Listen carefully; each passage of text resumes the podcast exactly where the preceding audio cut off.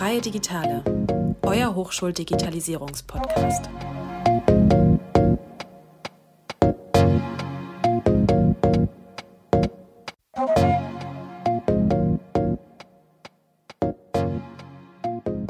Herzlich willkommen in unserem Podcast Freie Digitale.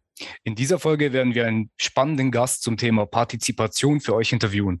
Der Leitwert hierbei lautet, alle können sich einbringen, alle sollen sich engagieren. Mich habt ihr bereits kennengelernt, doch für Personen, die neu dazugestoßen sind, mein Name ist Dimi. Ich studiere im achten Semester Wirtschaftsinformatik an der Hochschule der Medien und für die heutige Folge werde ich euer Moderator sein. Außerdem würde ich gerne unseren Gast, Professor Bär, der Angestellte an der Technischen Hochschule Ulm ist, die Möglichkeit geben, sich den Zuhörern vorzustellen. Herr Bär, bitte, Sie dürfen. Mein Name ist Klaus Bär. Ich bin äh, Professor für Software Engineering und äh, Programmieren an der Technischen Hochschule Ulm. Ich bin an der THU seit 2004 und war in verschiedenen Rollen tätig. Äh, seit Beginn des Jahres bin ich als Prorektor äh, Digitalisierung für die Hochschule tätig. Vielen Dank, dass Sie sich vorgestellt haben.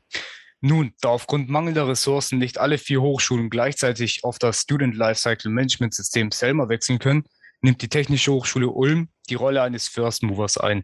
Das bedeutet konkret, dass bereits vorab Erfahrungen mit dem neuen System gesammelt werden. Das wiederum kann sich als nützlich für den Move der anderen Hochschulen erweisen. Herr Bär von der Technischen Hochschule Ulm ist für diesen First Move an seiner Hochschule zuständig und kann uns sicherlich mehr darüber erzählen. Herr Bär, zunächst würde mich interessieren, wie Ihre Partizipation als First Mover festgelegt wurde. Ja, das war ein längerer Prozess. Ähm, man muss ja da vielleicht äh, vorausschicken, dass ähm, die, äh, dass es zunächst mal positiv ist, dass eigentlich alle vier Hochschulen hm, sich hm, dafür entschieden hatten oder, oder eigentlich vorzugsweise ähm, First Mover sein wollten. Äh, das ist ja zunächst mal in so einem großen Projekt als positiv zu werten. Und insofern ergab es dann eben diese Notwendigkeit, dass man äh, zwei Hochschulen auswählt, die dann tatsächlich als First Mover ins Rennen gehen.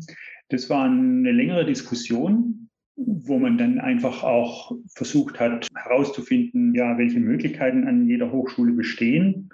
Äh, man hat versucht, Kriterien festzulegen, anhand derer man ähm, das dann auch festmachen kann. Denn letztendlich ist ja klar, ein First Mover der muss eben dann zum Zeitpunkt äh, X, wo dann die Live-Schaltung erfolgen soll, muss er dann eben auch alles beieinander haben, was dazu notwendig ist, um an den Start zu gehen.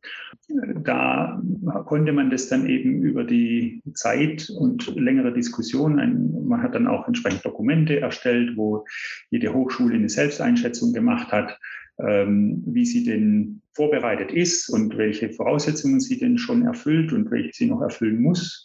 Dieser ganze Entscheidungsprozess lief ja im äh, ersten Halbjahr diesen Jahres und äh, da war natürlich dann auch noch vieles offen. Und äh, ja, über die Zeit konnten wir dann eben ähm, deutlich machen, dass wir ähm, glauben, die Voraussetzungen für einen positiven Go Live im Dezember zu erfüllen. Ich sage deswegen glauben, weil natürlich waren da auch bei uns noch eine ganze Menge an Fragen offen. Und äh, zum Beispiel gehört in dieses Projekt ja auch rein, dass man ein Dokumentmanagementsystem äh, haben muss. Das war bei uns zum Beispiel ein Kriterium, wo wir ähm, lange Zeit nicht ganz sicher waren, ob wir das wirklich schaffen würden. Ist alles auf einem positiven Weg und äh, inzwischen eben. Und wir konnten dann in dieser Entscheidungszeit, konnten wir ähm, da schon ähm, vorsichtig optimistisch sein, dass wir das auch hinkriegen würden. Genau, das war dann letztendlich äh, dann auch der entscheidende Punkt. Interessant ist auf jeden Fall ähm, bei Ihrer Antwort, dass Sie es als positiv empfinden, dass alle vier Hochschulen ähm, der First Mover sein wollten.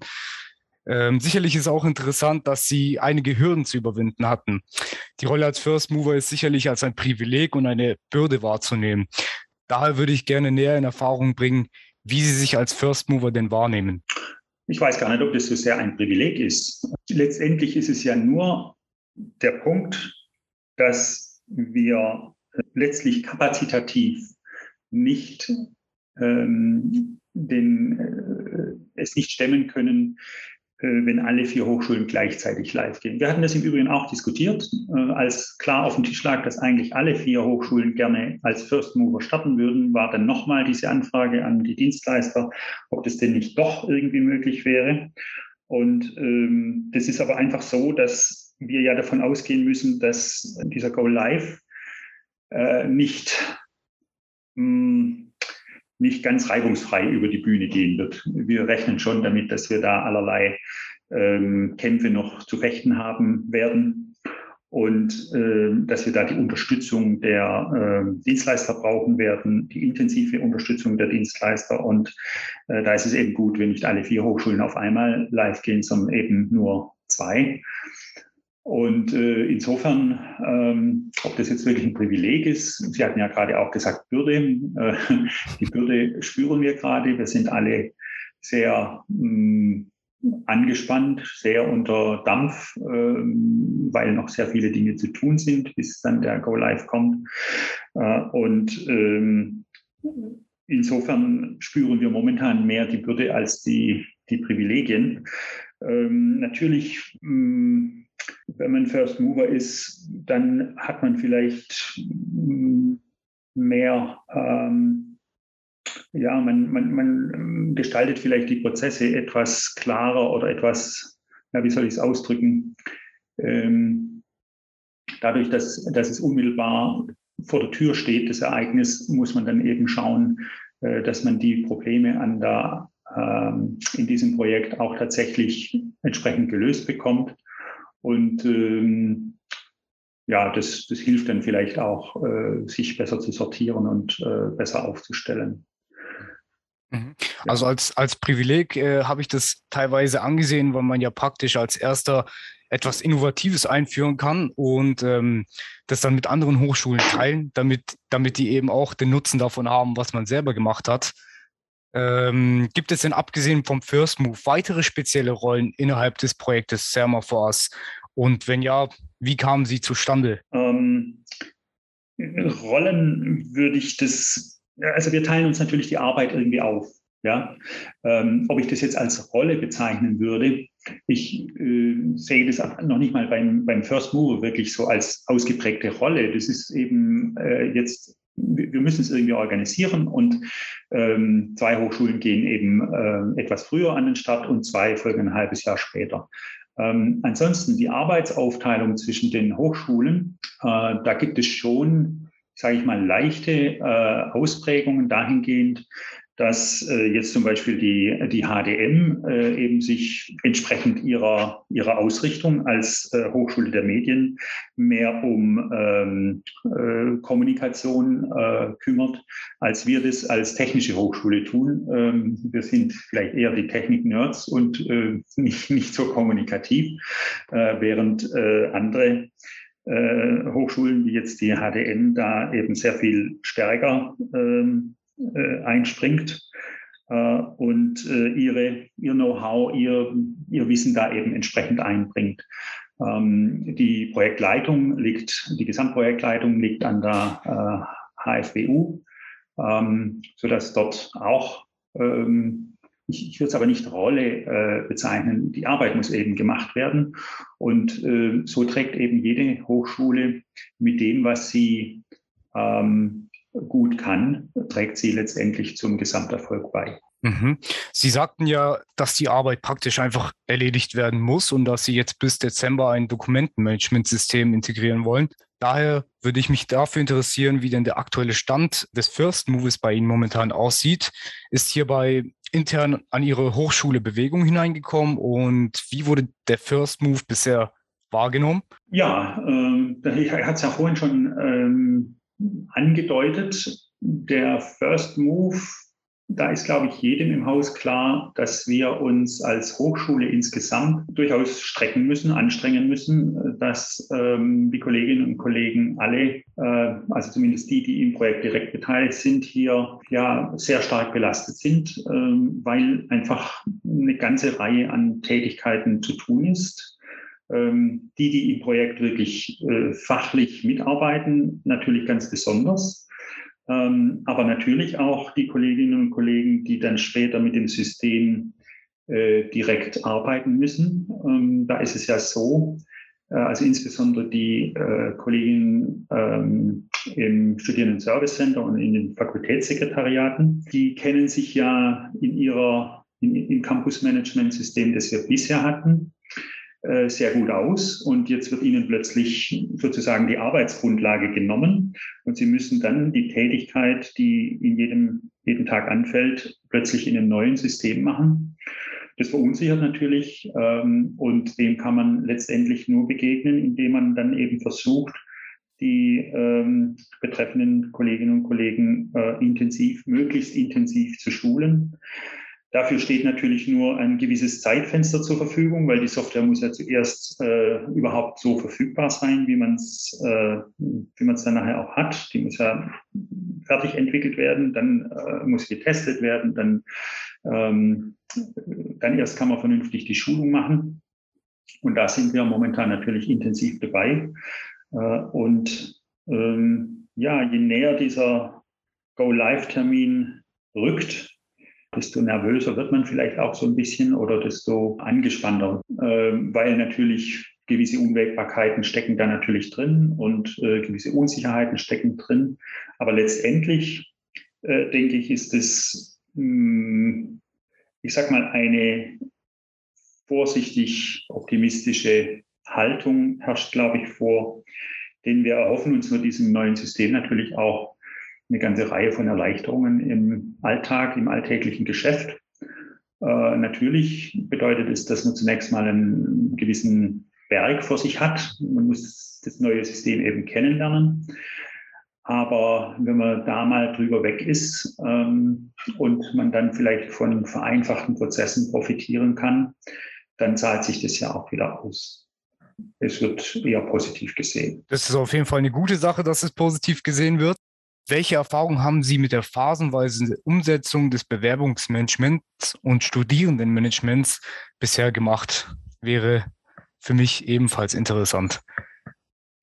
Es ist an dieser Stelle auf allen Seiten, sowohl auf Dienstleisterseite als auch auf Seiten der Hochschulen, natürlich vielfach eine Frage der Kapazität, ähm, die man hat, um an solchen ähm, Teilprojekten äh, mitzuarbeiten.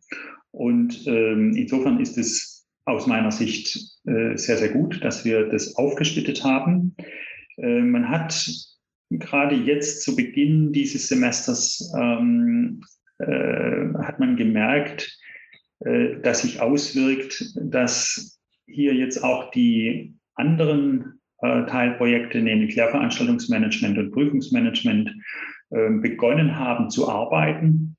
Ja, dann, das fängt ja zunächst mal mit Konzeption und, und Workshops an. Ähm, Lehrveranstaltungsmanagement und Prüfungsmanagement sollen erst Ende nächsten Jahres dann live gehen.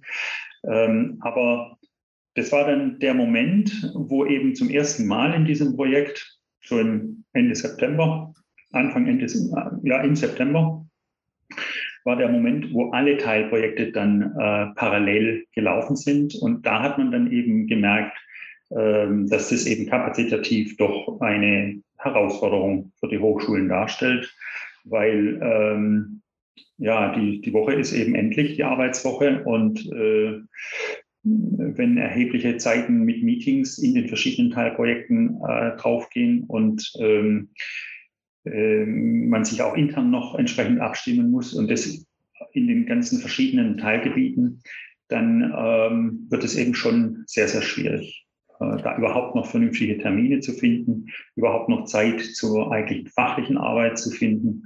Ähm, und insofern ist es auf jeden Fall gut, hier äh, diese Dinge versetzt anzugehen, phasenweise anzugehen. Das bringt dann doch eine gewisse Entzerrung. Wir würden es schlichtweg nicht leisten können, wenn wir alles auf einmal äh, angehen könnten. Allerdings ähm, fehlen ja die, die schlussendlichen Erfahrungen noch. Äh, wir werden sehen, wie sich dieser Betrieb des Studierendenmanagements, der jetzt im Dezember aufgenommen wird, ähm, wie der sich dann entwickeln wird. Und wenn dann im Mai der Betrieb des Bewerbermanagement aufgenommen werden wird, dann kann man da vielleicht dann nochmal mehr dazu sagen. Da gebe ich Ihnen auf jeden Fall recht mit dem Punkt, äh, dass die Kapazitäten sicherlich ausgelastet sind, weil die parallel, parallel läuft ja auch noch ähm, die Arbeit ganz normal weiter, beispielsweise von der Verwaltung. Gibt es Maßnahmen für beispielsweise jetzt die Verwaltung oder Lehrende und Studenten, ähm, um sich auf diesen First Move vorzubereiten, beziehungsweise um sich auf Selma vorzubereiten? Naja, Schulung. Wir haben vergleichsweise früh im Grunde festgestellt, dass wir da nur durchkommen, wenn wir relativ frühzeitig beginnen mit Schulung. Wobei es muss natürlich zuerst etwas geben, was man schulen kann. Ne? Also ein gewisser Leistungsumfang muss äh, verfügbar sein, dann kann man mit Schulungen starten. Wir haben das äh, im Mai begonnen, für die Verwaltungsmitarbeiter oder für die Mitarbeiterinnen und Mitarbeiter im Studierendenservice Center und in den Fakultätssekretariaten äh, und haben letztendlich eine wöchentliche Schulung etabliert, die seither äh, durchgeführt wurde. Ähm, Im Sommer haben wir natürlich die ähm, Urlaubsphase gehabt, wo dann die Schulungen weiterhin gelaufen sind, äh, soweit es überhaupt möglich war, aber natürlich nur teilweise dann daran teilgenommen wurde. Ähm, aber das ist eigentlich die äh, Variante, in der wir das Ganze versuchen vorzubereiten.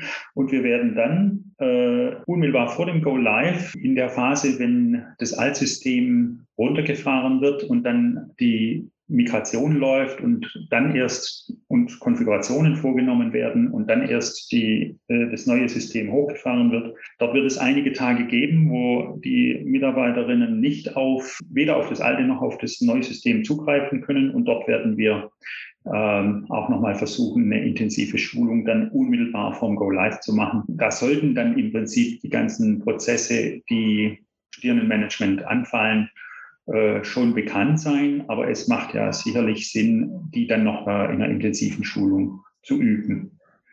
Ja, ähm, und für die Lehrenden und für die äh, Studierenden. Da müssen wir noch schauen, wie wir die Schulung organisieren. Ähm, da entwickeln wir momentan das Konzept dazu. Durch das Engagement von verschiedenen Hochschulen entstehen ja auch verschiedene Blinkwickel und auch diverse Sachverhalte. Sie als First Mover sind jetzt als praktisch die ersten mit Problemen äh, konfrontiert. Würden Sie behaupten, dass Sie von anderen Hochschulen etwas dazulernen konnten bzw. können? Und was, was würden Sie zukünftig gerne noch dazulernen? Also so ein Verbund ist auf jeden Fall ähm, sehr, sehr interessant, spannend. Äh, die Hochschulen können in jedem Fall voneinander lernen, gar nicht nur und unbedingt jetzt projektbezogen. Äh, das betrifft auch ähm, ganz andere äh, Punkte, ja, das kann auch sowas sein, dass man sich austauscht. Äh, wie ist die eine Hochschule in dem und dem Bereich organisiert? Wie ist die andere Hochschule organisiert? Können wir davon äh, voneinander lernen? Ähm, äh, auch, auch Fragen, ähm, wie äh, Studiengänge beispielsweise an der einen Hochschule organisiert sind, wie sind sie im Vergleich dazu an der anderen Hochschule organisiert, welche Regularien gibt es. Diese Dinge kommen ja in so einem Projekt, ähm, was ein Campus-Management-System abbildet, äh, alle auf den Tisch, denn ähm, diese Fragen, ja, man muss den Studiengang ja im, im System abbilden. Und äh, auch da kann man natürlich schauen, okay, diese Hochschule macht es so, die andere Hochschule macht es anders und wir machen es nochmal anders.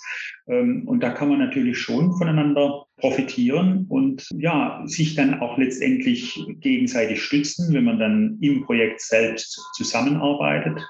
Äh, was wir ja in Selma erreichen wollen, ist, dass wir standardisierte Prozesse über die vier Hochschulen hinweg haben und äh, das bedeutet ja, dass man ähm, die Prozesse, die jede einzelne Hochschule derzeit hat, gegeneinander hält oder nebeneinander legt und dann versucht, die zu vereinheitlichen. Sie sind nicht von Haus aus äh, identisch, sie sind zwar ähnlich, aber äh, nicht identisch. Und dann muss man halt schauen, ähm, dass man sich dann auf eine künftige Prozesslandschaft einigt. Und das ist aber durchaus auch gewünscht, denn ähm, ich glaube, das geht jeder Hochschule so.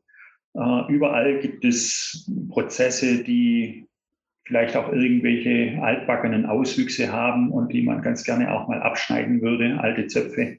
Und da bietet sowas natürlich auch eine gute Gelegenheit. Ich denke, ähm, das ist auch eine große Chance für alle Hochschulen, wenn wir diese Standardisierung tatsächlich hinbekommen äh, und letztendlich dann versuchen, die jeweils besten äh, Prozesse ähm, herauszusuchen und die in das System reinzubringen, dann haben wir eigentlich wirklich äh, sehr viel gekonnt. Das sehe ich genauso. Also wenn man mit mehreren Parteien zusammenarbeitet, ist es immer eine Chance, die Zukunft positiv gemeinsam zu verändern. Das wäre auch äh, meine letzte Frage gewesen. Ich möchte mich für Ihre Zeit bedanken, Herr Bär. Ebenfalls möchte ich unseren Zuhörern für ihre Aufmerksamkeit danken. Das war's von mir. Bleibt gespannt bis zu unserer nächsten innovativen Folge hier beim Podcast Freie Digitale.